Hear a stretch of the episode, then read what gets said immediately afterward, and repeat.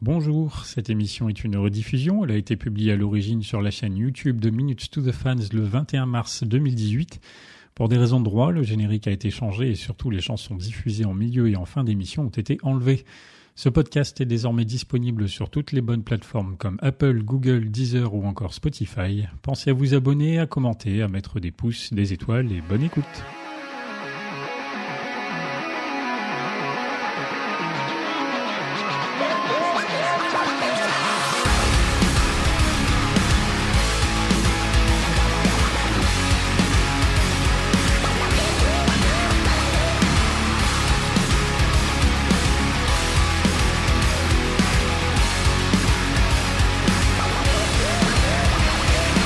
Bienvenue dans l'émission faite par et pour des fans de Linkin Park. Au programme de cette nouvelle émission, l'album Meteora. Vous l'avez forcément vu sur les différentes pages ou réseaux que vous suivez. Le deuxième album du groupe fait ce mois-ci, c'est 15 ans. Ça ne nous rajeunit pas. Et vous aviez également d'ailleurs pu facilement vous douter que ce serait notre sujet du jour grâce à notre nouvelle rubrique, The Teasing Party. Euh, tous les mois, un petit peu avant la publication de chaque nouvelle émission, vous aurez le droit à une petite vidéo qui vous donnera un indice sur le sujet que l'on aura décidé de traiter. Et pour la première fois, euh, comme vous l'aurez vu, on a fait assez simple. D'ailleurs, pour le petit côté making of, euh, sachez que j'ai filmé ce petit extrait depuis mon lieu de travail. Comme d'habitude, on fera une pause au milieu en écoutant une chanson de Meteora, donc, et puis restez avec nous jusqu'à la fin pour connaître la chanson mystère retenue ce mois-ci. Allez, je présente mes invités du soir, parce qu'ils sont nombreux. Euh, honneur aux dames, avec moi ce soir, donc j'ai Magali, ça va? Bonjour, oui, ça va bien. Alors il y a, il y a peu, c'était assez marrant parce que tu disais que tu avais 42 ans et c'était l'inverse de d'autres participants comme Mylène et Médéric qui eux avaient 24 ans. Mais sache que maintenant que donc tu as 43, c'est l'inverse de moi qui ai 34 ans. bon, ça va alors. C'était pour la... l'équilibre. C'est ça, c'était pour la blague mathématique. si je te dis, toi, petit jeu, je sais pas si tu es encore euh, d'ailleurs assisté au petit jeu de reconnaître les chansons. Oh mon dieu. Oh mon dieu. Si je te fais Sometimes I. I need you. No, Ouais, c'est ça. Euh... Alors, moi je l'ai dit, je suis nulle, je connais bien sûr la chanson, donc Donc le titre. Euh... Ah là là, attends. Ah, c'est horrible. Need you know, don't... Voilà, voilà. est là. Don't stay. Non mais je vous rassure, le, enfin je le répète aussi parce que les suivants vont y avoir droit, mais le mois prochain, euh, je le rappelle, on profite pour le rappeler, euh, ça va être à vous de me poser ces questions-là. Alors faudra, je vous, je vous rebrieferai là-dessus, mais on inversera les rôles exceptionnellement. Donc du coup, j'ai pas entendu parce qu'il y, a y a beaucoup de coupures ce soir, mais c'était ça la réponse. Ouais, don't stay. Ouais, c'est vrai que ça coupe un petit peu, mais bon.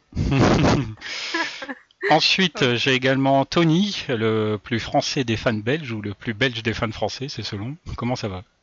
Euh, la deuxième solution me plaît plus quand même, puisque je, reste quand même français malgré tout. Euh, bah ça va, ça va très bien. Très bien. Alors toi, si je te dis Nothing ever stops all these thoughts and the pain attached to them.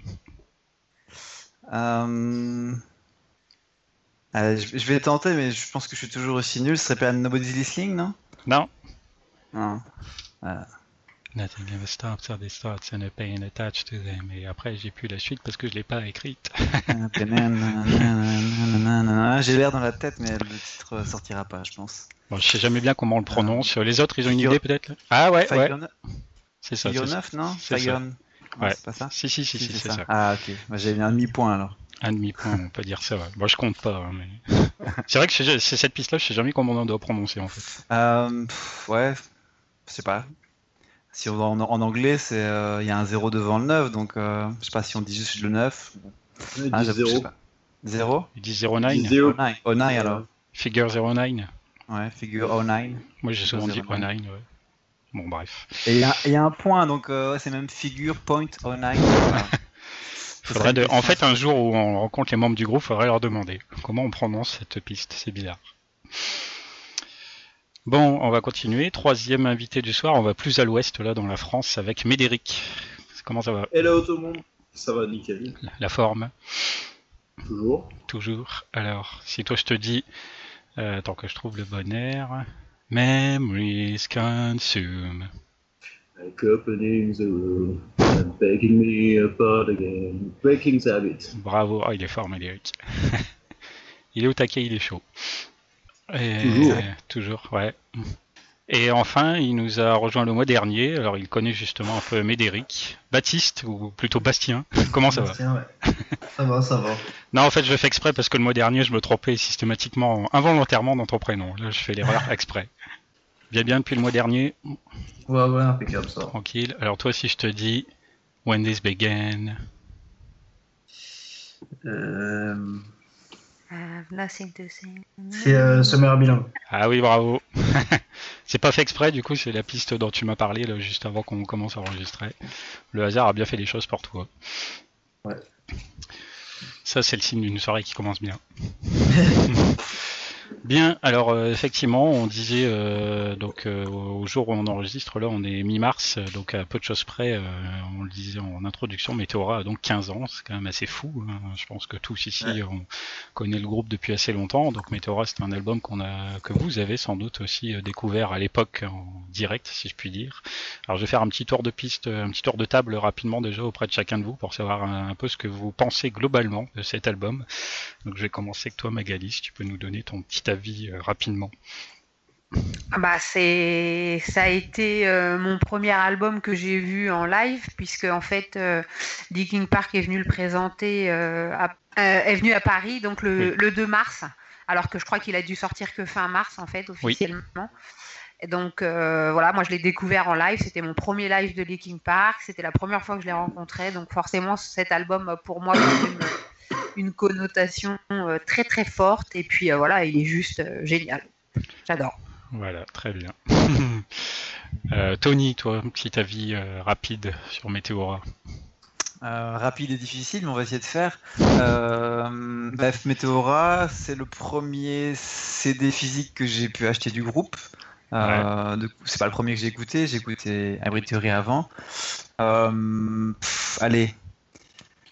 C'est pas mon préféré, mais ça reste une bombe euh, de musique. Euh, c'est un album que j'adore malgré tout, mais plutôt piste par piste et pas comme album euh, entier. Si je dois résumer, ce serait ça. D'accord, on en reparlera un petit peu après de cette éventuelle distinction. Toi, du coup, donc Meteora serait pas ton album préféré. Si si tu devais en garder un, ce serait lequel?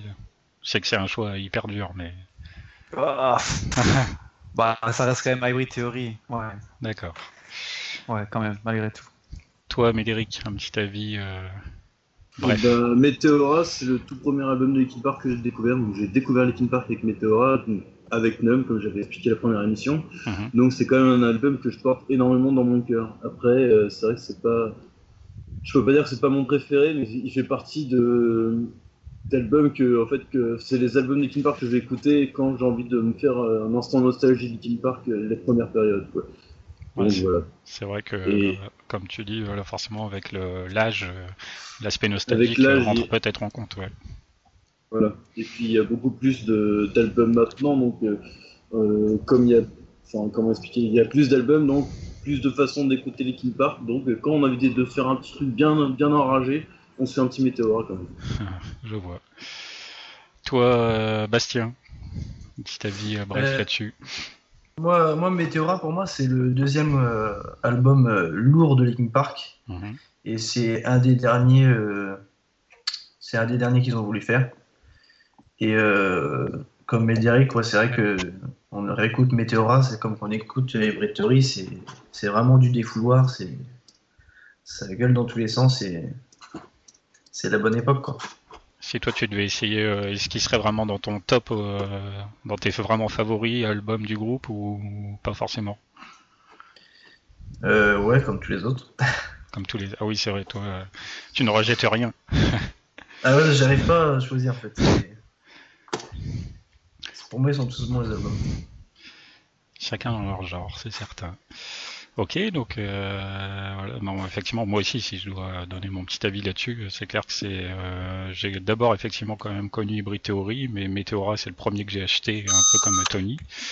Euh, bon, bah, c'est une, une claque, je pense, comme pour tout le monde euh, à l'époque. Après, effectivement, avec le recul, on peut voir un petit peu ces, ceux ou les deux premiers CD un peu différemment, forcément, dans le sens où à l'époque, on ne pouvait pas savoir que le groupe allait s'orienter sur plein de choses euh, différentes au fil des années, très différentes même. Et donc on peut avoir un, regard un peu différent maintenant, d'autant plus en sachant qu'ils sont devenus du coup euh, uniques dans leur production, ces deux disques. Mais donc on va reparler un petit peu de tout ça. Euh, justement, alors par exemple Tony abordait cet aspect, et c'est vrai que c'est une réflexion assez intéressante. C'était comment on peut concevoir Météora? Est-ce que voilà on peut avoir ce sentiment? Est-ce que pour vous, vous allez me donner un petit peu chacun votre avis. Est-ce que c'est vraiment un album euh, une tuerie absolue dans son ensemble ou est-ce que euh, s'il est si bon parce qu'il est composé de plein de chansons qui individuellement sont très bonnes? Euh, D'accord, je vais commencer. En fait, ce, ce sentiment-là, je l'ai depuis que d'autres albums sont sortis. En fait, à l'époque, bah, je connaissais que Meteora et bah, c'était un album et je pouvais pas avoir forcément de comparaison mais en en écoutant d'autres et en voyant le groupe évoluer et en réécoutant l'album, en ayant écouté des albums beaucoup plus structurés, qui ont vraiment un, début jusqu'à une fin et qu'on écoute plutôt vraiment chanson après chanson, bah, cet album aujourd'hui, moi quand je l'écoute, je vois vraiment des titres les uns après les autres, mais je vois pas une, forcément une grosse cohérence, même s'il y a un son un peu commun quand même euh, au niveau des guitares, au niveau de tout ça, on sent quand même qu'il y a une ambiance dans l'album, mais voilà, il y a des titres super et qui on pourra jamais critiquer. Somewhere I Belong, euh, From the Inside, qui en live sont, sont juste énormes. Par contre, je sais pas, moi j'ai du mal à sentir un, enchaînement parfait dans les, dans les titres. Euh, la trame est très similaire à Hybrid Theory, avec à part l'introduction qu'on a en plus, mais il y a la, il y a la musique euh, plutôt DJ, il y a une construction avec Somewhere I Belong qui ressemble beaucoup à In the End pour le côté vidéoclip et premier, premier single. Et chaque, chaque chanson a vraiment ses qualités et c'est vraiment des tueries. Par contre, l'album en lui-même, je... voilà, c'est Météora, mais, mais, mais, voilà, je, je sens pas un, sens pas un truc euh, plus que ça. Je pourrais l'écouter dans le désordre, ça changerait pas grand-chose en fait, à part euh, peut-être l'intro qui, qui, qui, lance. Là. Même Nom, je, la considère pas forcément comme une chanson euh, qui, finit l'album comme, comme d'autres dans d'autres albums pourraient mieux le faire, tu vois. Ouais, c'est vrai quelqu'un euh, une remarque à propos de ça Magali par exemple toi est-ce que justement tu as un peu ce sentiment aussi d'avoir l'impression que c'est plus une succession de très grandes chansons plus qu'un ensemble cohérent? Oui, ben c'est vrai que c'est pas. Effectivement, je peux l'écouter dans le désordre. Après, ça n'a pas vraiment grande importance pour moi. Euh, voilà, je, moi j'ai, je kiffe vraiment cet album. Euh, j'ai, j'ai vraiment, enfin, je sais pas si on peut dès maintenant parler d'une chanson en particulier, mais moi je, j'ai vraiment apprécié. C'est Easier to Run. Hum. c'est la chanson sur laquelle je me suis dit pour la première fois, euh, je pense que. Alors, en plus, je ne savais pas forcément si c'est Chester qui l'avait écrite en plus. Hein, ça aurait pu être très bien quelqu'un d'autre. Mais euh, voilà, la manière dont il a chanté, je me suis dit, ah, il s'est passé quelque chose dans sa vie. Euh, il, a, été confronté à quelque chose de dur. Voilà, et sans, sans, sans vraiment m'intéresser à la vie à l'époque du groupe, etc., des personnes en tant que personne, justement. Et vraiment, cette chanson-là, ouais, m'a vraiment interpellée. Et, ça a été un moment ouais, important pour moi. Quoi. Je me suis dit finalement, il n'y a, pas, a pas que des textes, il n'y a pas que des musiques et, euh, il y a quelque chose derrière. Donc, euh, ouais, j'ai vraiment une, affection particulière pour cette chanson. Après, voilà, les, autres, les autres, c'est vraiment, enfin, ouais, elles sont vraiment bien. Puis, en plus, c'était la première fois que euh, que j'attendais un nouvel album du groupe, puisque moi, quand j'ai connu les King Park, c'était avec Hybrid Theory aussi. Et mm. voilà, c'était le premier qui sortait juste après, tout ça. Donc, il y avait vraiment une excitation particulière. C'était vraiment ouais, c'était des grands moments.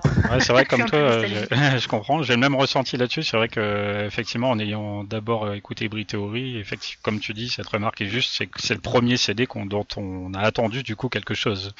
Sans... Alors, du coup, ils ont proposé quelque chose, entre guillemets, de proche de Hybrid Theory. Mais c'est marrant que tu cites euh, Easier to Run comme ta piste favorite, parce que là, comme ça, euh, peut-être je me trompe, mais j'ai pas le sentiment que ce soit forcément celle qui revienne le plus souvent oui, complètement.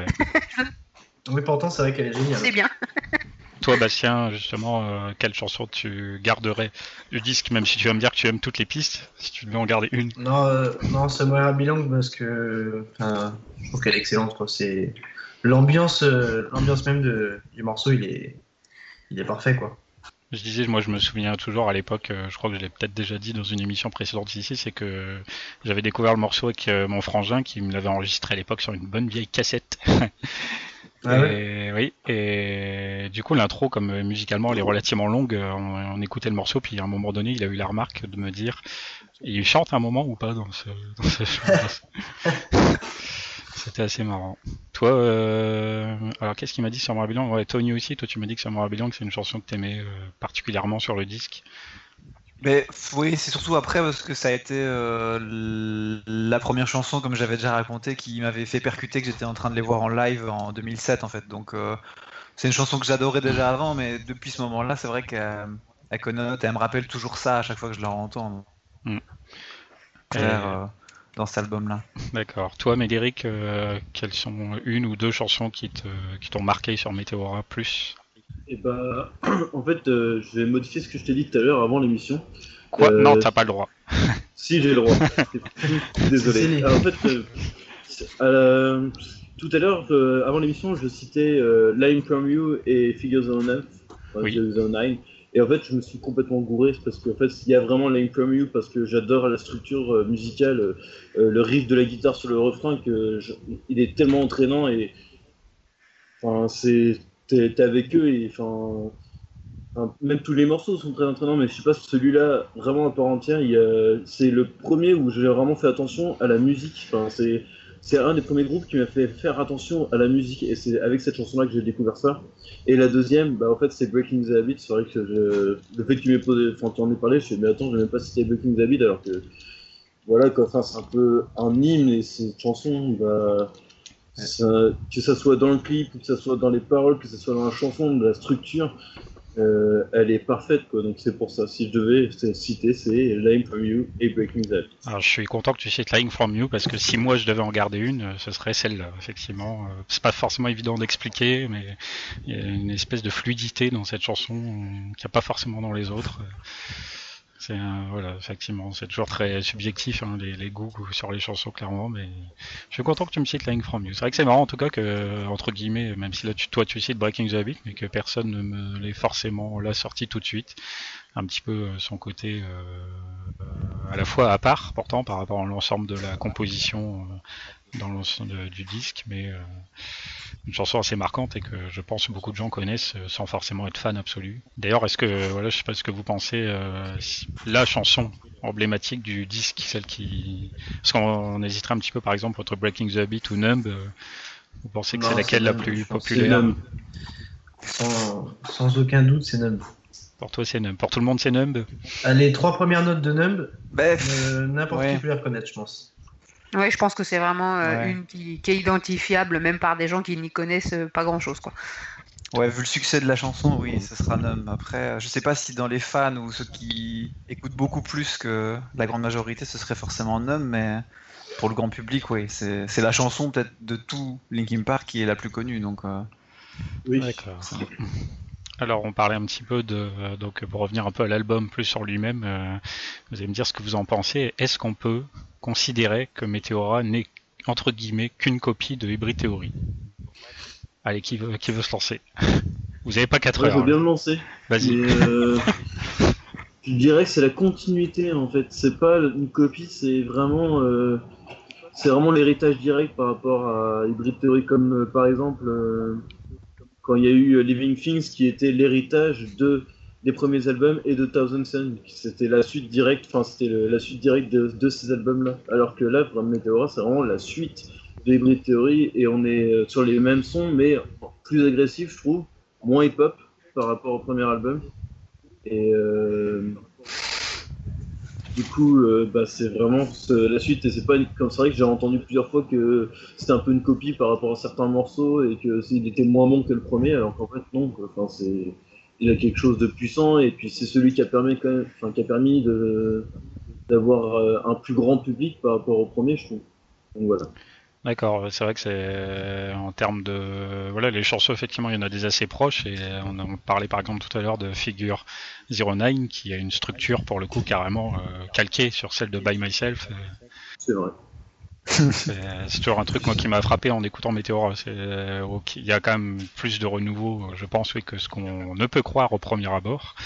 Mais euh, celle-là, pour le coup, avait peut-être manqué un petit peu d'originalité euh, par rapport à d'autres pistes. euh, allez, Tony par exemple, toi qu'est-ce que t'en penses? Est-ce que euh, simple copier-coller, évolution, suite? Non, ça serait quand même, ça serait quand même assez euh, négatif de juste dire simple copier-coller. Moi, si je devais lui reprocher quelque chose, plutôt reprocher à, la construction de l'album, c'est que sur sa, son architecture, il faut pas se mentir, il est vraiment construit comme un Hybrid Theory. La seule chose qui est en plus, c'est l'intro. Mais on retrouve le même type de chansons, comme je disais avec Some Belong, In the End, des chansons très hardcore, des chansons plus calmes, et surtout euh, l'avant-dernière piste qui est une session de scratching, euh, et la durée de l'album, et enfin. Et on sent vraiment que l'envie était de, de, faire ce qui avait fonctionné en fait, en apportant une touche différente, parce qu'artistiquement il est, il est quand même différent d'Hybrid Theory. Mais je trouve qu'ils se sont pas mis en difficulté en faisant cet album du tout. Euh, c'est peut-être lié au fait qu'il ait été écrit pendant une tournée, qu'ils aient surtout eu envie de sortir un, album, euh, bah voilà, aussi pour, euh, pour suivre ce que la production leur demandait de faire un album qui allait fonctionner.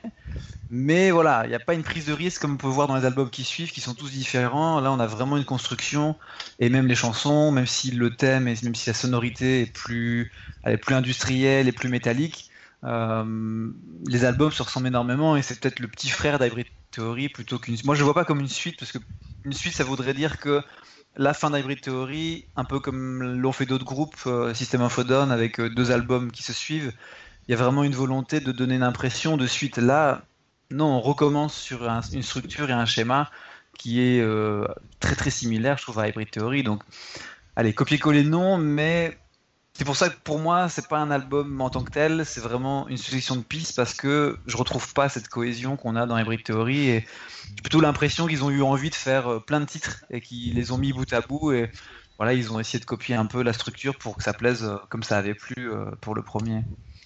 Si tu dis pas suite, est-ce que tu dirais plutôt remake par exemple Ouais, ouais, ouais, remake, euh, ouais, plutôt un remake. Un remake ou. allez, ouais, un remake, je pense que si on devait comparer par rapport au terme euh, cinématographique, ça serait pas mal, ouais. Un remake. Toi, Magali, t'en penses quoi? Euh, moi, je suis pas forcément, on va dire, trop dans l'analyse, on va dire, des albums, mais moi, je le vois pas ni comme une suite, ni comme un copier-coller. Je, je me dis qu'ils étaient. Euh, enfin, la date de sortie est quand même finalement relativement proche. Ils étaient encore euh, eux-mêmes dans, dans, le début de leur carrière avec euh, un peu la même rage. Donc effectivement, avec cet album, ils ont touché un peu un public plus large, mais mais bon, voilà, j'ai vraiment du mal à dire s'il euh, y avait une volonté ou pas de, faire plus commercial.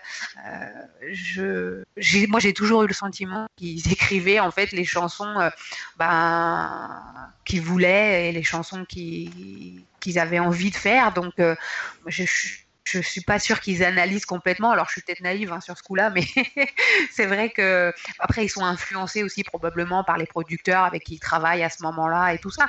Donc il y a peut-être des styles qui se retrouvent, mais euh, mais ouais, de dire euh, vraiment faire une suite euh, à Hybrid Theory, je suis pas sûre. Après, voilà, c'est pas c'est pas très professionnel. Non, non, mais comme comme ma vie. Et bon, je le suis pas même pas, mais mais c'est vrai que ouais, non, moi je j'ai j'ai enfin j'étais tellement contente qu'il y ait un deuxième album déjà que que bon, j'ai l'ai pris comme il est venu et je l'ai je l'ai adoré. Donc bon après c'est c'est aussi un des albums, on va dire, qui ont qui a permis euh, ouais, d'être un peu plus connu en France. Et c'est l'album qui euh, euh, qui a fait que bah, ils sont venus en France aussi. Donc voilà, tout ça, moi, c'était que du positif à l'époque et ça l'est encore. Donc j'ai du mal à faire une critique sur, enfin une critique négative en tout cas sur cet album. D'accord. Toi, Bastien, une petite idée sur le rapport comme ça entre Hybrid Theory et Météora moi, je suis d'accord avec Magali. On ne peut pas, euh, on peut pas donner notre avis en, disant si c'est une suite ou si c'est Hybrid Theory 2 ou si c'est je sais pas quoi. C'est, je pense qu'ils sont restés dans le même style parce que au départ ils étaient dans ce style-là, puis que à l'époque on était vachement euh, à dire bon bah toi tu fais du rock, toi tu fais du rap, toi tu fais de ci. Et je pense que c'est l'album qui a fait que ils ont cassé tous les styles en fait euh, du rock. Et après, c'est parti euh, Minute to Midnight, et après, bah, c'est parti dans tous les sens. Ils ont, fait vraiment, ils ont vraiment eu leur liberté de, de, style, quoi. Mais, euh, mais non, l'album, euh, il a son style à lui. Après, c'est sûr, ça ressemble à Hybrid Theory, mais moi, je le vois pas comme un, comme un deuxième euh, Hybrid Theory. D'accord. Alors, euh, je pense que sans, sans Météora, je pense que Linkin Park serait pas aussi connu aujourd'hui, je pense. Probablement. mais donc justement, alors on parlait un petit peu là de son arrivée en France, donc bien chez nous. On va aborder un petit peu ce côté-là, puisque on a, il me semble qu'on avait vaguement évoqué cet aspect-là récemment, c'est qu'on a le sentiment qu'en France, euh, Météora est vraiment l'album qui, plus peut-être que dans d'autres pays encore, hein, où Hybrid a probablement marché déjà en France, mais Météora beaucoup plus encore. Il a été beaucoup plus mis en avant, en tout cas aussi de la part des radios de l'époque, ou éventuellement aussi des télévisions. C'est une époque où Linkin Park était beaucoup plus diffusé à la radio et à la télé qu'il ne l'est aujourd'hui. Euh, malgré ce que certains croiraient avec l'aspect soi-disant commercial de certains albums. Et est-ce que justement vous, comment vous vous êtes rendu compte de ça dans votre quotidien, par exemple, euh, je sais pas Magali, est-ce que dans les rues ou à la radio, euh, tu t'es rendu compte de ça à l'époque, de la popularité du groupe aussi bah, disons que c'est vrai qu'avec cet album-là, par exemple, il y avait des pubs qui passaient parce que cette époque-là, il y avait des pubs pour les CD. Les CD, je sais pas s'il y en a pas beaucoup encore aujourd'hui. Encore un petit peu. Mais en tout cas, en tout cas, ça passait. Euh, ouais, enfin voilà, c'était. Il y avait des pubs pour les King Park sur M6, quoi. Donc c'était déjà quelque chose euh, où effectivement euh, c'était assez nouveau, on va dire, parce que il n'y avait pas forcément tellement de groupes un peu euh, métalleux ou new metal euh, qui passaient en pub à la télé. Et puis, euh, oui, c'est vrai que ça, ça a commencé un peu à se développer. Bon, de toute façon, à partir du moment où un groupe commence à faire un Bercy, je me dis, c'est qu'ils ont quand même acquis une certaine notoriété, quoi. Donc c'est vrai que c'est avec cet album que c'est arrivé, et c'est vrai que c'est c'était un moment important, je pense, dans la vie du groupe en France moment-là, je sais pas, mais, mais en tout cas, euh, récemment, dans une interview, Mike a, dit quelque chose qui était assez juste. Je crois que c'était quand il faisait euh, l'interview avec euh, Phoenix. il a dit que à l'époque, que ce soit Hybrid Theory ou Meteora, les gens disaient que c'était de la merde. et qu'en fait, maintenant, on dit que c'est des albums de légende. et... Les gens sont jamais contents de ça. Voilà, c'est ça. Et que en fait, ben, il faisait un peu la comparaison par rapport à One More Life qui a été beaucoup critiqué. Et puis peut-être que dans quelques années, on va dire que c'était c'est un super album et, qu'il était génial. D'ailleurs, ils ont gagné un prix, d'ailleurs, euh, il me semble. Oui, c'est ce que voulais en parler. voilà, euh, c'est ça. Donc, euh, donc comme quoi, enfin, aujourd'hui, tout le monde dit, ouais, Météora, c'était génial et tout. Moi, à l'époque, évidemment que, que je le pensais, mais euh, je suis pas sûre que, que finalement il était euh, si apprécié que ça. Enfin bon, tout est relatif quoi. Après, la France, elle n'a pas une énorme culture non plus, euh, mais justement, le fait de voir des pubs sur M6 pour les King Park, j'étais déjà très contente parce que c'était quand même assez rare. Ça, c'était toujours assez sympathique, surtout quand ça vient pas de nous, du coup, c'est un autre charme. Oui. C'est ça. Toi, Médéric, par exemple, dans ton quotidien à l'époque, est-ce que tu as eh ben, constaté comme ça il y a Bastien qui a commencé à en parler vite fait, mais euh, c'est une anecdote que je, qui m'a toujours marqué, c'est qu'en fait à l'époque, bah, moi j'avais découvert avec la radio, euh, je sais plus quelle radio c'était, mais où il passait Numb en boucle. Donc euh, déjà Numb, bah, c'était le hit de l'album, il, il, le placardait tout le temps. Probablement, probablement Europe 2, je suppose. Europe 2, oui. Europe 2, Énergie aussi, qui, qui le passait pas mal. Et d'ailleurs, en parlant d'énergie, c'est le seul album à avoir gagné l'Energy Music Award en 2004. Le meilleur album étranger. Et il y avait même euh, à l'époque, enfin, moi je me rappelle, c'était euh, une époque où euh, bah, on avait juste le visuel de l'album et on voyait pas trop leur tête, donc on, moi je savais pas trop à quoi ils ressemblaient. Et il y avait juste le producteur et Rob qui était venu avec Rob qui tenait le, qui qui faisait une tête de sévère, on se disait, ouais, c'est quoi ces gars et tout, ils ont des têtes trop sévères, alors qu'en fait, non, pas du tout, ils sont super drôles. la première impression de Linkin Park que j'ai eue, c'est Rob avec sa tête super sérieuse en train de brandir le Energy Music Award, donc c'est vrai que bah, ça avait quand même pas mal marqué, quoi. Bon, après, Rob, c'est pas le mec qui sourit le plus non plus. Non. non, mais il a bien la tête du sérieux. Quand t'es gamin, que tu, que tu découvres ça, tu te dis Ah, ça ressemble à ça, un américain.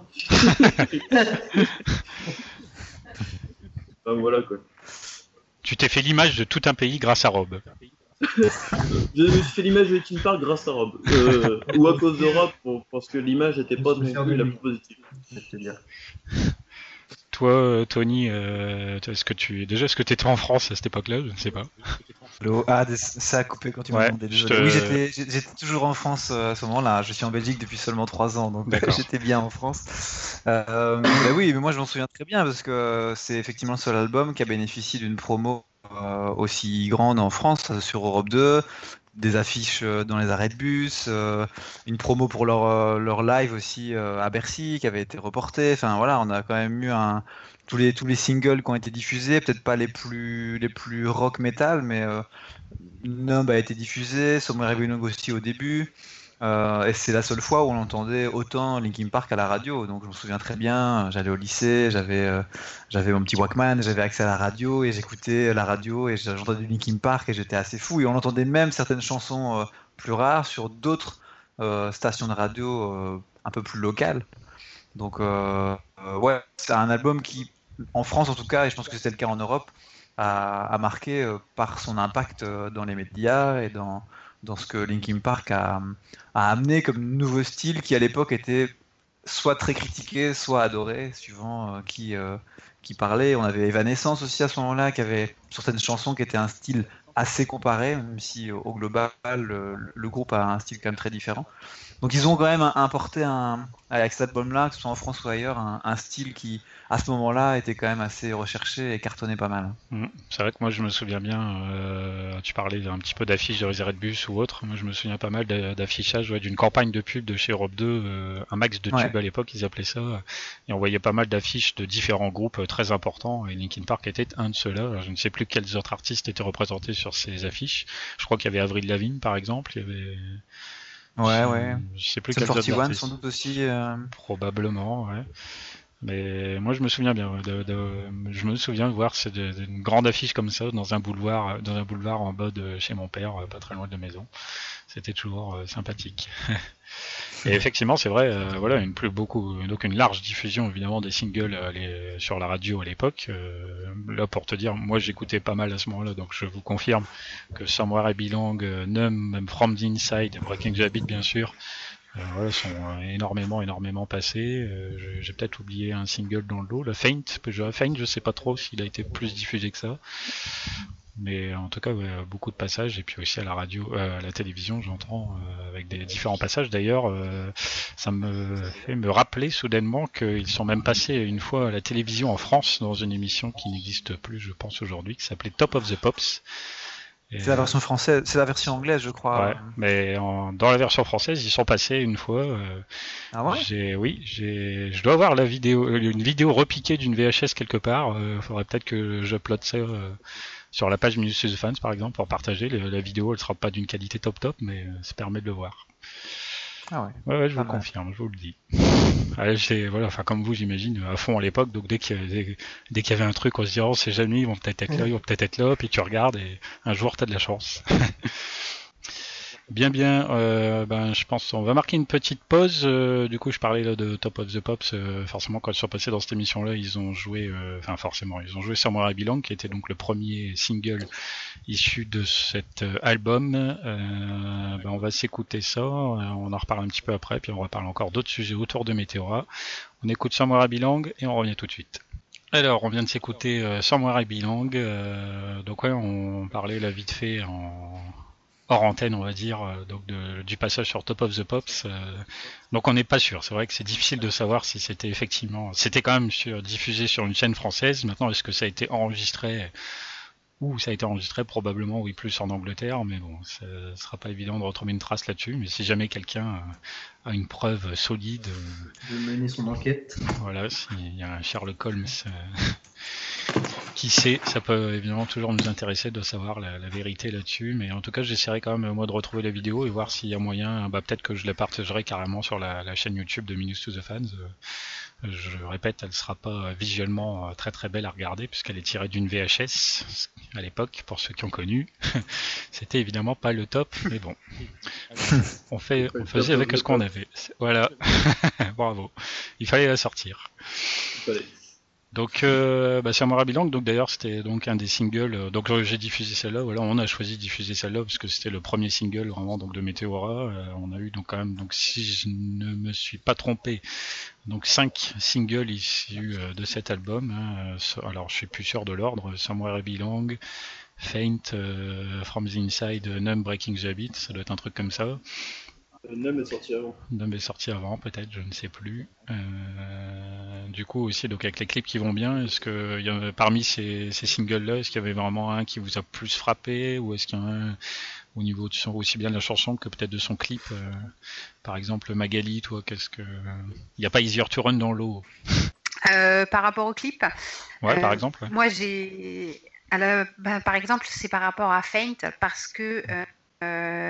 Quand ils ont fait le tournage de la vidéo, ils ont proposé aux, aux, aux personnes qui adhéraient au fan club de venir euh, participer au tournage. Donc évidemment, ça s'est fait à Los Angeles. Mmh. Et en fait, à ce moment-là, j'avais trop les nerfs de me dire que j'aurais pu, que j'étais autorisée à participer, mais que j'ai donc euh, c'est là que ça commençait à vraiment me donner envie en me disant bah ouais finalement euh, avec ce, fan club il y a vraiment possibilité de faire des trucs avec eux. Ils sont ils sont euh, proches proches de leurs fans et, voilà. Et du coup ça m'a ça m'a vraiment super fait envie mais en même temps j'étais super frustrée de pas pouvoir le faire donc c'est vrai qu'à chaque fois que je vois ce clip, je me dis ah mince, j'aurais pu y aller. et, j'ai repensé justement à ça il y a quelques jours puisque Mike euh, a invité les fans euh, là, pour le coup euh, n'importe qui pour participer au tournage d'une vidéo de son projet solo qu'il est en train de faire. Mm. Et c'est vrai que bah, une fois de plus, je me suis dit pourquoi j'habite pas à Los Angeles. Donc voilà. Mais Donc euh, sur, sur les, les, vidéos, ouais, c'est vrai que Faint, euh, c'est un peu particulier. Un petit charme supplémentaire.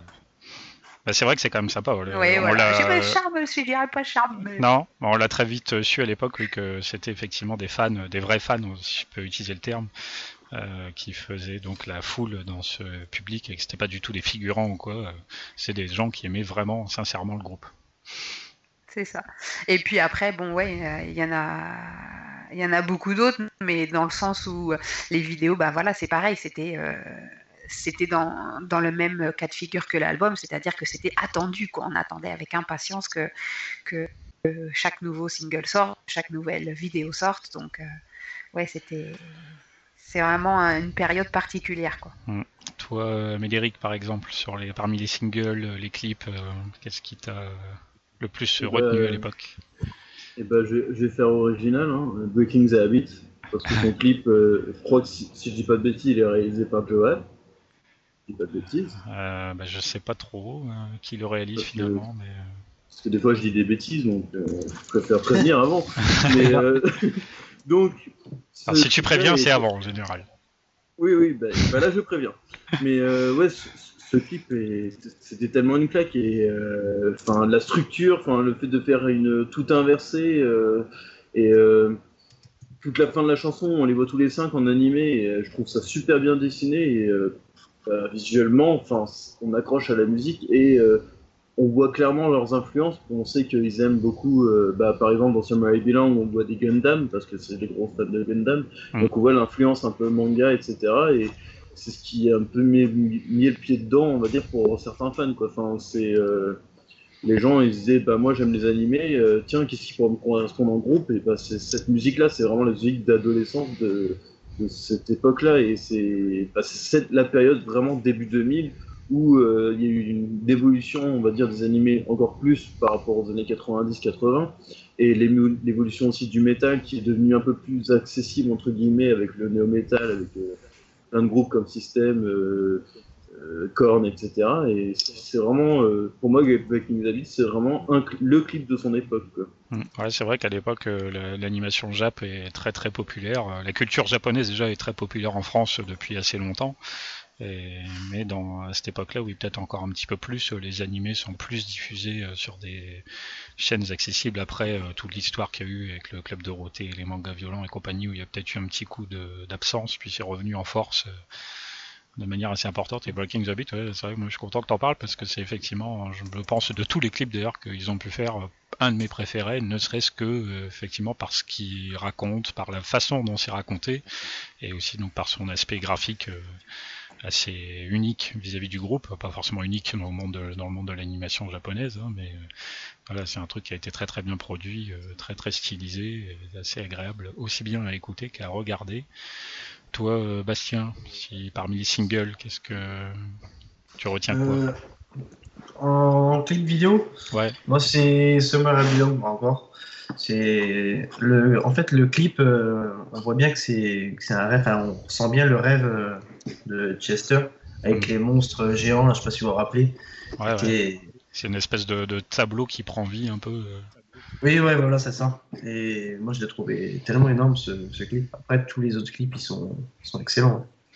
Sur Portion Bilan, ce qui est amusant, c'est que quand on revoit euh, le DVD Frat Party, à un moment donné, on les voit en tournage sur le clip de In the End, et comme ils utilisent beaucoup de flotte euh, à la fin, euh, je ne sais plus qui, mais l'un d'eux dit dans le prochain clip, on utilisera du feu. Et dans Summer Bilan, il y a quoi? Il y a du feu. Ah, c'est énorme. Ah, je savais même pas ça. tu pourras revoir le, sur le DVD Frat Party at the Pancake Festival, qui est un DVD fort sympathique. Et donc on y apprend cette petite anecdote. Toi, Tony, euh, parmi les singles, les clips? Ben, J'aurais dit euh, Faint en, écoutant Magali en y repensant, parce que c'est vrai que ce, clip-là, il m'avait pas mal marqué, surtout qu'à l'époque, les clips, euh, j'y avais pas beaucoup accès, enfin, j'avais pas internet, donc j'arrivais à les visionner chez des potes, un peu à l'arrache, et quand j'en voyais un, j'étais comme un dingue. Et surtout que moi, j'adore les images live, et ce clip-là, bah, il est filmé, c'est avec des images entre guillemets live. Euh, donc c'est celui qui m'a le plus marqué, mais c'est vrai qu'en pensant à Breaking the Habit, même si c'est pas la chanson qui me, qui, me, plaît le plus, euh, graphiquement il est quand même vraiment super puissant. Surtout que j'avais lu que cet album, enfin ce clip-là avait été, euh, avait été en fait filmé avec des vraies images et ils avaient dessiné sur, les, sur la vidéo. Donc c'est un truc vraiment de dingue. C'est pour ça que ça, ça a cette fluidité et qu'on n'a pas l'impression que c'est un vrai dessin animé et que c'est un mélange de vidéos, euh, on sait pas trop ce que c'est, bah, c'est parce qu'en fait ils ont dessiné sur les vidéos qu'ils ont prises, donc euh, c'est assez dingue. Euh, ouais, En plus il est vraiment unique que tu le disais, il n'y a pas d'autres d'autres exemples de clips dans ce style-là par après, donc. chez eux non, chez eux non, après sur d'autres groupes peut-être. Ouais, chez eux non, après d'autres groupes sans doute, mais. surtout qu'il est sorti très tard, hein, ce, clip-là, c'était assez bizarre. Il est sorti presque un an et demi après l'album, en 2004, fin 2004 je crois. Donc c'est assez rare d'avoir un, un clip qui ressort un an et demi après la sortie d'un album. Généralement, tout est, tout est fait et les, les, clips sortent dans les six premiers mois ou un an maxi. Quoi, mais... Bah là, c'est vrai que mais voilà, c'est là où on voit que Meteora il, a, il est vraiment resté longtemps en tête d'affiche euh, sur les médias. Il a duré. je pense que Numb, euh, il a déjà permis de maintenir très longtemps le truc euh, à l'antenne. Ah ouais, c'est certain. Ouais personne ne me parle, par exemple, euh, il me semble que ça a marqué parfois certains fans sur From the Inside. Euh, ouais, si, L'enfant. Il fallait en choisir un en même temps. Ah, ouais, je sais, ah, c'est de ma faute maintenant, c'est de ma faute.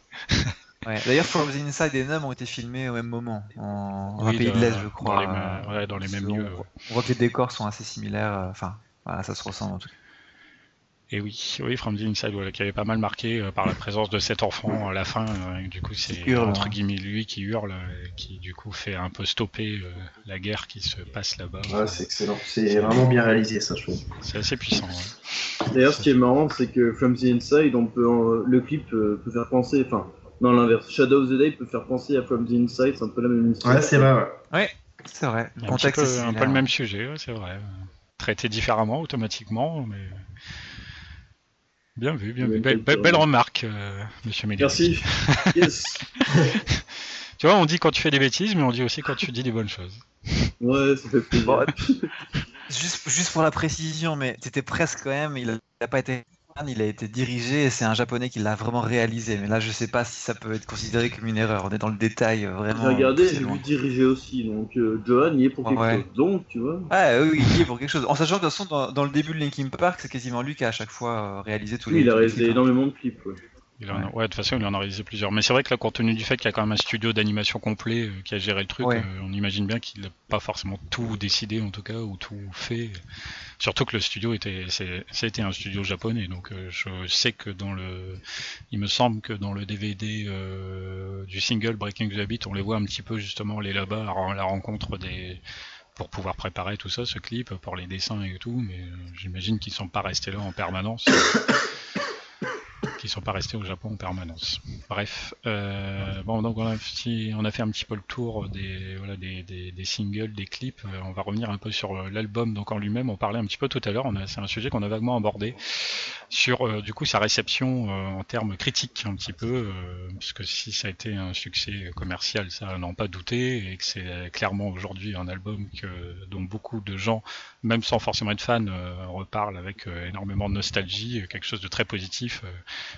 j'ai pu avoir des, échos, notamment l'été dernier après la disparition de Chester, où beaucoup de gens ont notamment republié des chansons de cette époque-là, puisque beaucoup de gens forcément ont principalement connu Hybrid Theory et Meteora.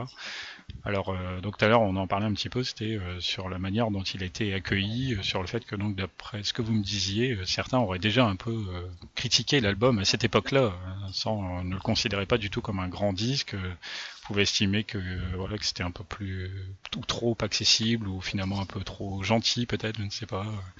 Est-ce que quelqu'un veut bien développer un petit peu cet aspect-là? Bah, Moi, je peux je peux développer si tu veux en premier parce que je me souviens vraiment très très bien de cette période-là où au lycée s'affrontaient les euh, vrais métalleux euh, fans de Marilyn Manson, Slipknot, euh, et qui allaient rigoler beaucoup sur les gars comme moi qui écoutaient du Linkin Park et c'était un petit peu le blasphème. T'écoutes de la musique commerciale, tu connais pas les vrais titres, la vraie musique. Alors que moi, je m'intéressais aussi à d'autres trucs, et même à Metallica, etc. Donc c'était une période que, ouais, qui était assez sensible. Et en plus de ça, Linkin Park souffre vraiment à cette époque-là de de ce côté, euh, ils veulent euh, mélanger les styles pour plaire à tout le monde et donc pour faire de la musique commerciale. Et c'est comme ça que c'était euh, dit dans, la presse spécialisée, peut-être pas dans certains journaux qui essayaient d'arrondir les angles, mais globalement, si on écoutait un peu le message, c'était ça, c'était ils font de la musique commerciale parce qu'ils veulent absolument vendre des disques et donc plaire à tout le monde. Et parce que ça, ça se mélangeait finalement entre les deux mondes un peu séparés qu'on avait à l'époque, les rappeurs, les, les métalleux, et eux, bah, ils voulaient pas se positionner, ils voulaient faire une musique qui, bah, qui, était un mélange des deux, quoi. Donc ouais, ce, côté commercial, surtout que l'album bah, marchait, fonctionnait, euh, ils vendaient plein d'albums, donc euh, ça, ça amplifiait encore plus le, la raison des, des détraqueurs qui disaient, bah voyez, ils vendent plein de titres, euh, c'est de la musique de merde, et de toute manière, dans deux ans, on va plus les entendre. Mais en fait, si. Du coup, 15 ans après, on en parle encore. Toi, Magali, est-ce que tu as perçu un petit peu cet aspect-là à l'époque? Bah, c'est vrai que oui, effectivement, il y, a, bah, il y, a, toujours eu un peu ce clivage euh, à partir du moment où il y a, il y a un groupe qui commence à, réussir à vendre plein d'albums, tout de suite on l'accuse d'être commercial. Donc ça c'est un truc qui m'a toujours un peu énervé, mais bon, à croire que euh, qu'on ne peut être bon que si on reste underground, mais bon, si on, est, on reste underground, on peut, peut pas euh, avoir du succès, se développer. Enfin bon, c'est un peu le serpent qui se mord la queue, quoi. C'est pas très logique tout ça. Et puis, et puis moi aussi, c'est vrai que j'ai beaucoup eu la remarque, ouais, mais dans deux ans ça se trouve, ils existeront plus, puisque c'est à cette époque-là, en 2003, où j'ai fait mon premier tatouage du logo de Linkin Park.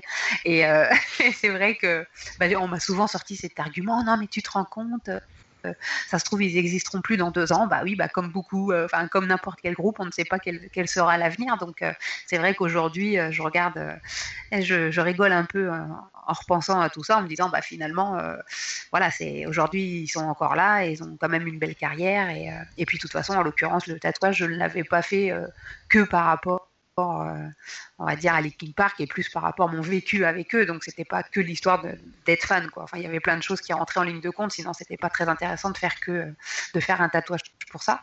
Mais euh, voilà, c'est vrai que c'était euh, un peu une époque où il y avait des, clivages comme ça, mais finalement, je crois que ça n'a pas tellement changé. Il y a toujours un peu ça.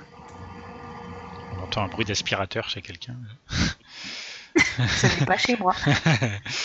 Euh, toi, euh, Médéric, par exemple? Eh bien, moi, c'est compliqué parce que j'étais en primaire à ce moment-là, donc euh, c'était assez fermé. En fait, j'ai découvert le groupe avec la radio parce que j'ai la télé, je, je regardais pas tout le temps et j'avais pas internet du tout. Bah, à cette époque-là, internet c'est pas du tout répandu. Donc en fait, l'album, moi, quand je l'ai eu, je l'ai fait énormément partager à ma classe. Je, chaque fois je ramenais mon CD et puis dès que je pouvais le faire écouter, je le faisais écouter. Mais j'avais pas de détracteur parce que les gens connaissaient pas en fait. On était trop jeunes. j'avais 9 ans, donc à 9 ans, on s'intéresse pas énormément forcément à la musique. Donc on, on, ramène ce qu'on a, puis on fait tiens, et regardez, j'écoute Linkin Park, vous ne connaissez pas, tiens, je, vous balance le son, et puis voilà quoi. J'ai même fait écouter à ma prof de musique à l'époque, je, je, la tannais pour, pour mettre le CD, je dis ah vous pouvez pas passer de musique? Et donc voilà. Et elle l'a fait Elle l'a fait. Bien. Et oui, j'ai réussi à propager du Linkin Park euh, à toute ma classe. Mais bon, après, je sais pas s'ils ont écouté depuis, mais euh, après, je leur redemande peut-être un jour si je les recontacte. Tiens, est-ce que tu t'as écouté du Linkin Park depuis que je t'aurais fait écouter? Tu, tu retournes aux portes ouvertes de ton école, tu revois la prof. je sais même pas si elle est encore là. elle est peut-être en retraite depuis. C'est ça. Ah, c'est marrant comme histoire, mais c'est bien aussi, euh, voilà, euh, mine de rien, de, enfin, ça peut être un souvenir aussi chez d'autres. Hein, tu sais pas si ça se trouve, tu recroiserais des gens de cette époque-là et ils se diraient ah ouais, je me souviens. Ah, c'est toi qui nous saoulais. C'est toi qui nous saoulais. ça pourrait, ça peut aussi être comme ça.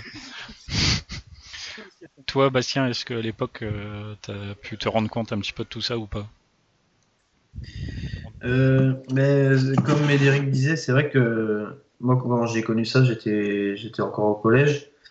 Euh, c'était vachement critiqué, une part, sur le fait que c'était. Euh, à Météora, c'était métalleux. Euh, c'était trop. C'était, c'était pas dans le, pas dans le style de musique que les gens écoutaient. Donc, forcément, c'était facilement critiqué. Et, et en fait, en fin de compte, ils ont changé de style à chaque album. Donc c'est des clichés qui servaient à rien, quoi. Mais après, j'ai pas plus perçu de que ça sur l'album. Moi, j'écoute surtout euh, l'album, j'écoute pas ce que les gens disent. Est-ce qu'on pourrait y voir en fait, euh, alors je sais pas, je lance l'idée comme ça, la question, je pose la question un peu au hasard. Euh, est-ce qu'on pourrait y voir un peu une forme en fait de peut-être de jalousie de la part de certains groupes, parce que le style musical, ce style musical au sens très très large du terme, étant un petit peu plus euh, underground un peu pour reprendre le mot de tout à l'heure, euh, moins commercial, même si moi non plus j'aime pas utiliser ce terme-là. Et donc justement de voir qu'un groupe comme ça marche, ça a créé du coup ce, une espèce de jalousie euh, vis-à-vis de ceux peut-être qui écoutaient ça en général et qui se sont dit euh, euh, c'est pas normal que ça marche ou du coup des gens qui n'ont rien à faire à écouter ça. écoutent ça. Ça doit être ça, ça doit être du bouche oreille, des gens qui parlent, qui parlent pour pour rien dire quoi. Au final tout le monde écoute Linkin Park quand même et tout le monde aime. Est-ce que je pense... je, pense que toutes les, tous les nouveaux styles de musique qui sont sortis à leur époque ont toujours subi un peu ça. Quand le rock est sorti avec les Beatles, bah, les générations plus vieilles considéraient pas ça comme la musique. Et puis après, avec le rock un peu plus hard et ACDC, etc. Donc je pense que ça c'est plutôt classique en fait. Ce qui s'est passé avec Linkin Park, c'est que eux n'ont pas vraiment. Ouais, mais c'est pas vraiment un nouveau style, c'est qu'eux ils ont voulu mélanger des styles qui à cette époque-là cartonnaient vraiment. Le métal était vraiment en plein boom et le rap, rap US aussi en fait. Donc c'est plutôt ce mélange des styles qui du coup a généré pas forcément chez les artistes, mais plutôt chez les personnes qui écoutaient. Euh, ouais, là, je pense que jalousie c'est pas mal, c'est de se dire bah ouais moi j'écoute un groupe euh, qui sort un album tous les 5 ans et puis euh, ils sont pas très connus, ils passent pas à la radio. Toi, par contre, t'écoutes un groupe qui, passe à la radio, donc forcément, c'est de la merde. Non, c'est juste que, ben voilà, il, marche peut-être mieux et ça plaît à plus de monde, donc euh, il passe à la radio. Et, c'est quoi le problème? C'est les radios qui choisissent de passer la musique, c'est pas le groupe qui paye les radios pour que ça passe. Donc, ouais, cette sorte de jalousie, je pense qu'elle était assez présente. Après, dire si c'est plutôt les artistes ou plutôt les fans, je pense que c'est plutôt les fans, à mon avis, qui, qui aussi, voilà, comme tu dis, bon, le fait de mélanger différents genres n'était pas quelque chose de nouveau, mais euh, la manière dont il le faisait, le style que ça donnait à la fin, lui, il était beaucoup plus inhabituel. bien sûr, ouais. C'était plus ça. Après, est-ce qu'il y avait aussi un peu cette manière de mettre les cases, comme euh, ils ont parfois abordé eux-mêmes d'ailleurs dans les paroles de certaines de leurs chansons, cette manière donc normalement de dire moi j'écoute ou du rock ou du rap, mais pas les deux. Ouais, puis c'est aussi pour ça qu'on les a vite mis dans le néo-metal, new metal, alors qu'eux ne se sont jamais revendiqués comme en faisant partie. Hein. Non, c'est vrai, ça... c'est vrai que si on doit donner un style, c'est toujours ce qu'on dit parce que c'est la manière simple de les ranger à cette époque-là, mais c'est plus subtil que ça. Bah ouais, new metal, c'est plutôt Korn. Bah, Korn euh, quand on écoute du Korn et du Linkin Park, euh, la différence est quand même euh, bien différente, quoi. Oui. Enfin, c'est un peu. Puis ça s'est accentué au fil des années. Ça s'est accentué, oui. D'ailleurs, aujourd'hui, on se retrouve avec euh, l'absurdité, j'allais dire l'incohérence, mais maintenant c'est devenu une absurdité de, classe, de mettre Linkin Park dans le rayon métal avec un album comme One More Light. C'est assez rigolo. à la Fnac, tu veux le ranger où hein? Bah, C'est ça, je sais, j'avais discuté moi avec un des vendeurs qui est ici euh, à la Fnac chez nous. Euh, je lui avais dit One More Light, tu peux pas mettre ça dans métal puisque c'en est absolument pas Et il m'a dit le problème, c'est que les gens, quand ils vont chercher Linkin Park, ils vont chercher dans le métal, ils vont pas le chercher autre part. Donc, c'est un bah, sinon, on se retrouve à mettre un, album dans chaque, chaque style différent, donc c'est un peu compliqué. C'est ça. Ou alors, il faudrait créer un, truc spécialement, genre mélange, Linkin Park. Pas, trop, pas trop classé. Voilà. Genre Linkin Park.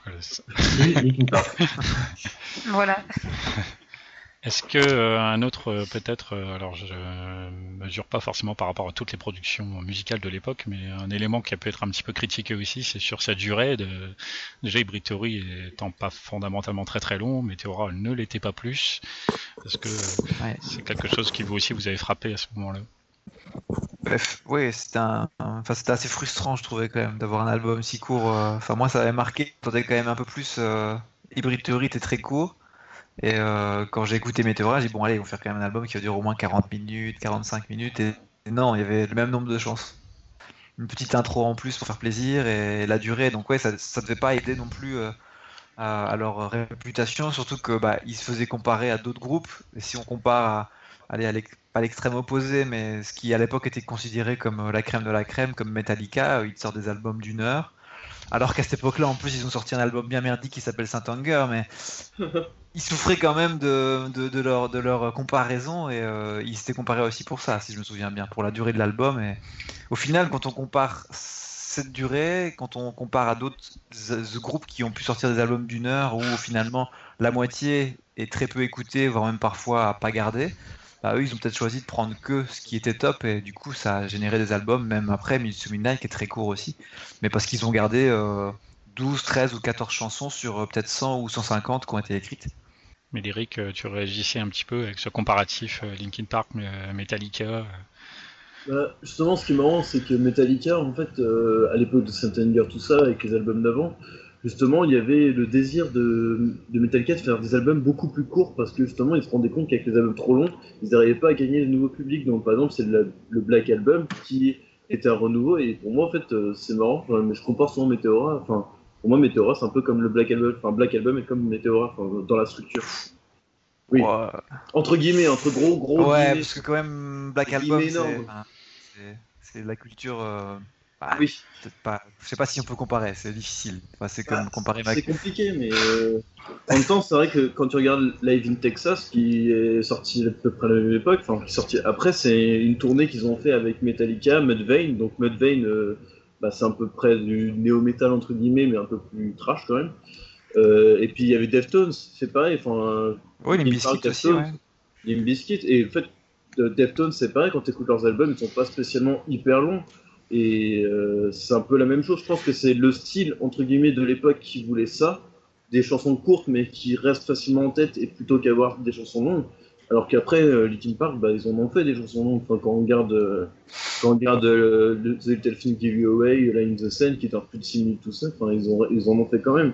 C'est quand même rare, tu vois c'est quand même rare parce que c'est pas dans c'est pas leur structure qu'ils aiment je pense c'est peut-être plus ça c'est plus ils ont envie d'un truc court mais qui envoie de suite et qui, qui envoie un message clair plutôt que avoir une chanson sur la sur la durée qui va varier etc mm. je pense que c'est plus le style qui veut ça et pas euh, pas un désir du euh, oh on balance juste euh, on balance juste 13 chansons parce qu'on va en faire des courtes et puis on veut que ça, soit plus facile comme ça. Quoi. On a un rapport aussi forcément au style musical qui est différent, puisque c'est vrai que Metallica, euh, voilà, son style pousse les guitares plus en avant quelque part avec des solos euh, importants, là où chez Linkin Park ça n'a jamais été vraiment une priorité. Donc euh, ça joue peut-être aussi là-dessus. Maintenant, quand on compare à des groupes de l'époque, bon là on parle de Limp Bizkit, ça c'est pas un bon exemple, mais j'ai d'autres exemples en tête avec des groupes de rock californien qui, qui étaient beaucoup diffusés aussi à ce moment-là, comme Sum 41 ou Blink 182, qui ont également eux généralement quand même des, des albums plutôt courts aussi. Euh, je crois que j'ai plus, le nom de l'album en tête, mais j'ai un album de Blink que j'aime particulièrement, qui, je crois, est encore plus court que Hybrid et Meteora, euh, ce qui n'est pas facile à faire. Ouais, c'est sûr, mais ça reste dans le style punk rock et euh, il, touchait quand même un public, même si c'était euh, très très connu, qui était quand même moins large que Linkin Park, tu vois. Donc, euh, je dirais que c'est bizarre, mais dans, dans, le style punk rock, Sum 41 et Blink n'étaient pas critiqués pour la durée des albums parce que c'est des chansons qui sont tout temps courtes quasiment. Par contre, voilà, Linkin Park, je sais pas si c'est un argument qu'ils ont, ont utilisé pour les critiquer, mais c'est vrai que c'est un truc qui était, qui était, qui était très critiqué à l'époque, alors que c'est pas forcément justifié. Et comme, comme tu viens de dire, d'autres groupes qui fonctionnaient déjà très bien le faisait aussi, mais voilà, je pense que les habitudes qu'il y avait dans le métal faisaient que les chansons étaient plutôt longues. Donc vu qu'ils utilisaient une partie de ce style-là, ben, on attendait d'eux qu'ils fassent des chansons plus longues, alors que voilà, ils mélangeaient plusieurs styles et c'était leur choix de faire des chansons courtes. Donc euh, après, voilà, je te rejoins sur euh, le côté euh, frustration qu'on peut ressentir euh, au fait qu'un album soit court. On, en a parlé déjà ici aussi avec One More Light, qui a une durée donc assez faible et que c'est un peu frustrant parce que quand on aime, on voudrait en avoir plus. Maintenant, il est évident que déjà à l'époque, ce n'est pas parce qu'une chanson ou un album est plus long qu'il est meilleur. Évidemment que non. C'est un discours qu'on retrouve beaucoup ici dans le monde du jeu vidéo concernant la durée de vie des jeux. C'est pas parce que vous passez 80 heures sur un jeu qu'il est meilleur qu'un jeu sur lequel vous n'avez passé qu'une seule heure. Hein. ou les films. Ou les films, bien sûr, mais dans les films, justement, on n'en parle pas beaucoup. Ça pose moins de débats. J'ai l'impression qu'un film fasse une heure et demie ou trois heures. Euh, c'est non, tu peux pas tu peux pas dans au cinéma, tu peux pas parler de longueur. C'est voilà, c'est jamais quelque chose qui est mis en avant comme étant un défaut. On peut dire des fois le film est trop court parce qu'il a pas permis peut-être de développer ci ou ça ou il est trop long et donc du coup on s'ennuie. Mais euh, c'est pas un défaut en tant que produit, c'est plus un défaut vis-à-vis de l'œuvre en elle-même. Bien. Euh, alors. Euh, Moi, ça me convenait bien finalement les, albums courts. Ouais. Pourquoi? Parce que parce que finalement pour les temps de trajet c'est mieux. J'avais le temps d'écouter en entier. C'est vraiment plus. Euh, moi, ça me dérange pas plus que ça. Après, c'est vrai qu'il y avait quand même un petit sentiment de frustration euh, en me disant, ah, je l'aurais bien, j'aurais bien eu une chanson ou deux de plus, mais finalement, ça, je moi, j'ai la, cour, enfin, le temps court des albums, je l'ai plus ressenti euh, finalement dans les concerts des débuts, parce que justement, les pour le coup, les concerts, ils étaient assez courts quand ils ont, ils avaient leurs deux premiers albums. Les concerts, ils faisaient 1h10 et des fois, c'était un peu juste, quoi. Donc voilà, c'est posait problème, mais finalement sur un CD, ça me posait pas du tout de problème. C'est vrai, que sur les premiers lives, voilà, grosso modo, ils faisaient les deux, euh, les deux CD complètement, et puis basta, donc euh, forcément. J'imagine bien que ça devait être un petit peu court, un petit peu euh, frustrant forcément en live, parce que déjà qu'en live, même quand on regarde des lives de 2 heures, 2 heures et demie, on a l'impression que ça dure une demi-heure, voilà. Encore plus aujourd'hui. Encore plus aujourd'hui, ouais. Donc c'est vrai que c'est toujours un, sorti. Non, mais après, les... moi je trouve que les albums euh, de Linkin Park, ils, étaient euh, courts, mais ça m'a jamais dérangé. Au contraire, euh, c'est ce qui fait qu'on les réécoute plus, quoi. Peut-être plus facilement, voilà, comme, comme disait, je crois, Tony tout à l'heure. comme ils sont un peu courts, mais du coup, ils sont bien condensés, concentrés. C'est plus la qualité que la quantité, quoi. Ouais, voilà, c'est clairement l'esprit. Donc, oui, c'est sans doute un mal pour un bien, si on peut dire. Et euh, donc aujourd'hui, ben, on se disait, euh, voilà, on célèbre donc les 15 ans de cet album. Euh, je le répète, ce n'est pas fait pour nous rajeunir. mais ce qu'on ne savait pas à l'époque où Meteora est sorti, comme on l'a dit, c'est que entre guillemets, on ne réentendrait jamais de chansons dans cet esprit-là, dans ce genre-là. Alors il y a des, ils ont pu faire d'autres chansons plus tard qui ressemblent, mais jamais dans le même style comment, euh, comment vous voyez un petit peu du coup avec le recul cette euh, évolution et finalement euh, ce style qui nous a tous marqué n'avoir plus jamais été reproduit, si je puis dire. Moi, personnellement, je dirais chaque chose en son temps et, ils ont évolué comme n'importe qui euh, et n'importe quelle personne évolue. Ils ont, je défendais déjà cet argument euh, avec One More Light euh, parce, que, parce que voilà, je pense qu'on ne peut pas avoir le même état d'esprit à, à, 25 ans ou à, à 40 ans. Donc, bah, effectivement, ils ont, ils ont été dans ce style-là et, et, ne l'étaient plus après. Je trouve ça euh, normal finalement. C'est qu'ils évoluent euh, normalement et, et qu'ils font pas les choses pour, euh, pour faire plaisir aux maisons de disques ou aux fans. Donc moi je trouve ça très bien. Toi, Médéric, par exemple bah, En fait, il faut, faut plus parler de, avec l'arrivée de Minutes to Midnight, parce que c'est vraiment Minutes to Midnight qui a marqué et qui a divisé vraiment la première grosse division, comme on pouvait parler tout à l'heure, euh, déjà la première division c'était les, vrais métalleux et les faux métalleux entre guillemets qui écoutaient Linkin Park. Mais la, première vraie division qu'il y a eu, c'est avec la Blood Midnight qui euh, a complètement changé par rapport à ceux qui étaient euh, ah oui Brittany, ah oui Meteora. Et qui après sont dit ah mais Midnight mais ça change complètement de style. Et non enfin c'est au contraire. Moi je trouve que ce changement c'est quelque chose qui a permis de renouveler leurs fans d'avoir de, nouveaux fans, de, de, de, faire plaisir à leurs fans qu'ils avaient déjà en disant regardez les gens, on fait pas toujours la même chose. on sait justement, on, sait, on est des artistes, donc on sait se renouveler musicalement. Quoi. Et c'est vraiment quelque chose qui, qui m'avait fait plaisir, moi, à l'époque, de quand il y a eu Midnight. Bah, je suis tombé encore plus amoureux de Midnight que, que de Meteora grâce à ça. D'accord. Donc euh, toi déjà dès l'époque, euh, tu as pris euh, cette cassure comme quelque chose de positif. Ah oui, clairement, c'était. en fait, on quand ils ont dit, bah voilà, nous on change, la seule, le seul truc qu'on avait à dire, c'est ok, d'accord, les gars, on vous suit. Et c'est ce qu'on a fait. D'accord. Toi, Bastien?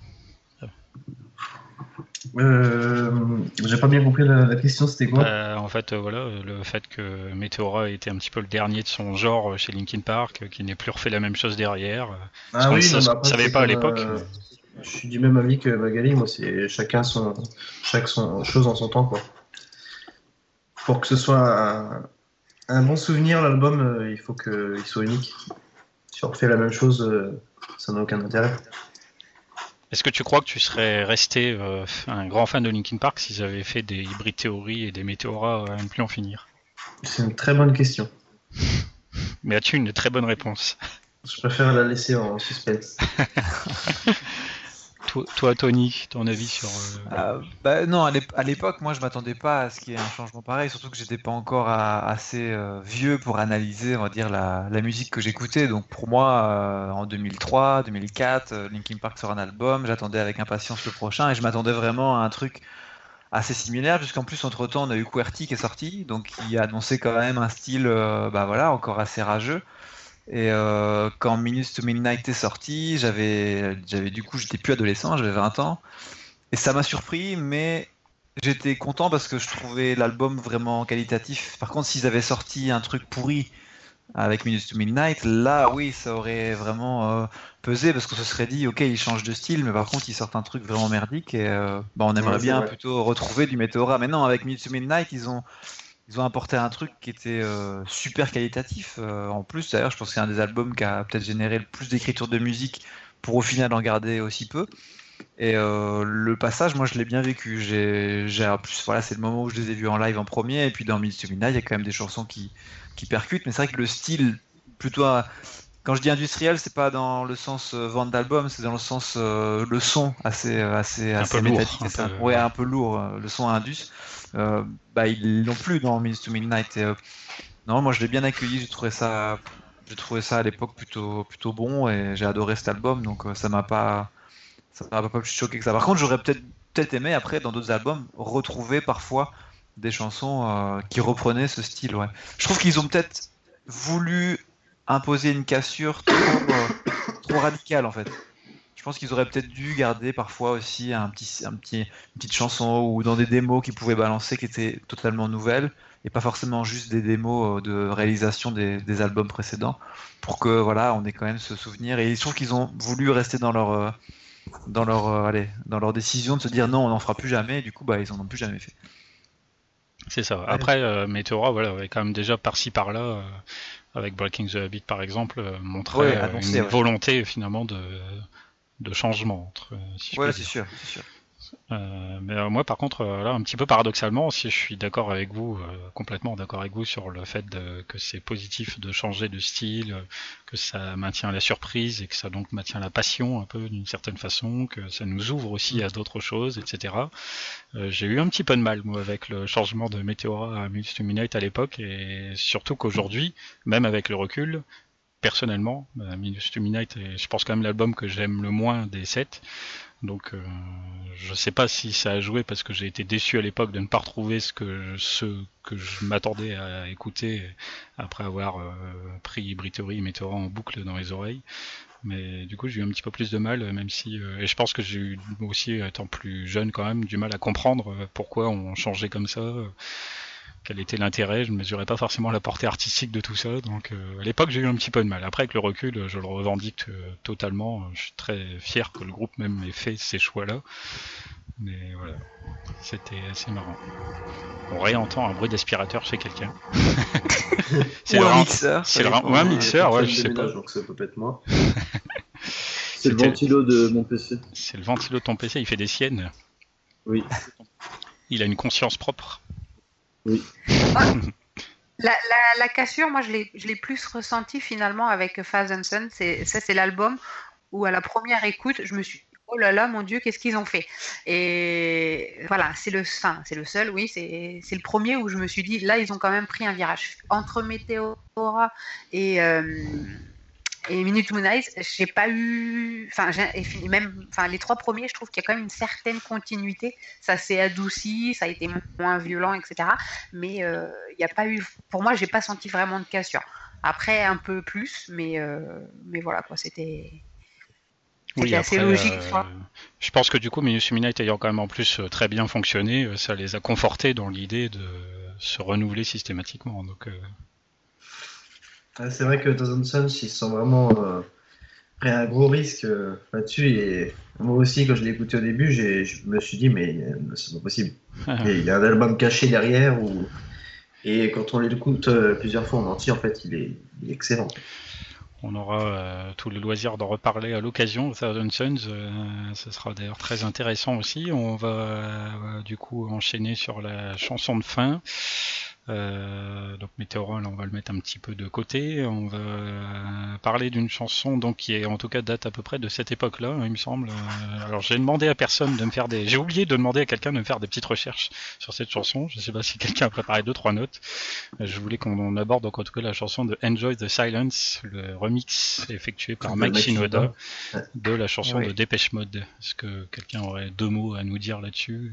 Moi, je peux te dire deux mots. Vas-y. Si tu veux. Parce que si tu veux, j'ai redécouvert Dépêche Mode à un moment où ils ressortaient leur nouvel album. Et c'est un. Euh, Enjoy the Silence, c'est remix par Mike Shinoda. Et dans un album de remix qu'ils ont fait de leur précédent album, mais surtout les albums des années 90, là où, à ce moment-là, où ils ont fait un renouveau. Mm. Parce qu'en fait, ce qui est intéressant, euh, c'est que Dépêche Mode a une, une, évolution assez similaire par rapport à Linkin Park en fait. D'accord. Et c'est que, bah, parce qu'ils étaient dans un truc très électro au début, et après ils sont un peu allés dans, vers la new wave, et après ils sont partis dans complètement autre chose. Ont, avant ils étaient que au synthé, après ils ont commencé à installer des guitares, tout ça, ils sont installés plus dans le rock. Et ce qui est intéressant, c'est que Dépêche Mode, c'était aussi le groupe préféré de, Chester Bennington. Oui. Il y a quand même un lien entre les deux, tout ce, tout ce groupe. Et donc en fait, euh, bah, euh, l'album, je crois qu'il date de 2004, et le clip est réalisé par Mike Shinoda lui-même. Si vous voyez, vous tapez des, euh, Enjoy the Silence, Make Shinoda, vous verrez un super beau clip en animé. Ouais, c'est un truc en image, il me semble en image de synthèse, non? Image de synthèse où un, immeuble se fait recouvrir par la végétation, c'est assez symbolique et assez beau. Et, euh, et le niveau instrument, c'est vrai qu'on retrouve énormément de ce que faisait sur Meteora. Euh, on va dire peut-être que, enfin, par exemple, l'instru de Numb, euh, je sais pas comment expliquer, c'est parce que c'est un synthé, mais c'est un synthé assez électronique, et bah c'est à peu près le, même synthé électronique qu'on retrouve sur Silence. Ouais, c'est vrai que voilà, dans le style, on est complètement dans la continuité là, de Meteora avec euh, des accords de puissance euh, très très puissants et qui viennent finalement plus augmenter, si je puis dire, la chanson plus que vraiment la remixer et la refaire c'est un peu une sorte de version modernisée, plus j'aurais eu envie de dire. Et euh, Mike n'a pas trop retravaillé le morceau en lui-même. Il est resté assez proche de la structure d'origine. C'est ce qui pourrait éventuellement déplaire à certains s'ils se disent, quitte à avoir refait une chanson, elle aurait pu être plus refaite que ça. Mais du coup, bon, bon petit souvenir. Je sais que euh, moi j'ai ma belle-sœur qui a été agréablement surpris par ce petit remix puisque elle est plutôt fan de Dépêche Mode et elle est devenue plutôt fan de Linkin Park grâce à moi. Donc euh, c'est à amusé de découvrir cette chanson qui a lié comme ça deux de ses groupes favoris. Et surtout que c'est un, un, remix qui a cartonné. Oui, il a été euh, également très diffusé à l'époque. Je crois qu'il y avait d'autres grands noms évidemment dans ce, ce disque, dont Marilyn Manson d'ailleurs, je crois, avec Persona Jesus ou. c'est possible. il me semble qu'il y avait pas mal de, grands noms dans cet album de remix. Bon. Enjoy the Silence, donc euh, bah, c'est avec ça qu'on va terminer euh, l'émission du jour, qui était donc consacrée euh, à l'anniversaire de Meteora. C'est pas tous les ans qu'on peut fêter des anniversaires d'albums, et surtout d'albums aussi importants que cela, aussi bien dans la carrière du groupe que nous, dans nos vies de fans, hein, si je puis dire. Forcément un album qui a marqué tout le monde ou presque euh, qui ont pu le connaître à l'époque au moins. Donc on va terminer avec Enjoy the Silence. Merci bien à vous d'avoir participé à cette émission. Et bah, merci, à toi. Merci à toutes celles et ceux qui ont écouté. Désolé pour les petits soucis techniques, euh, indépendants de notre volonté. Et puis on s'écoute Enjoy the Silence et on se dit au mois prochain. Ciao. Salut. Salut. Salut.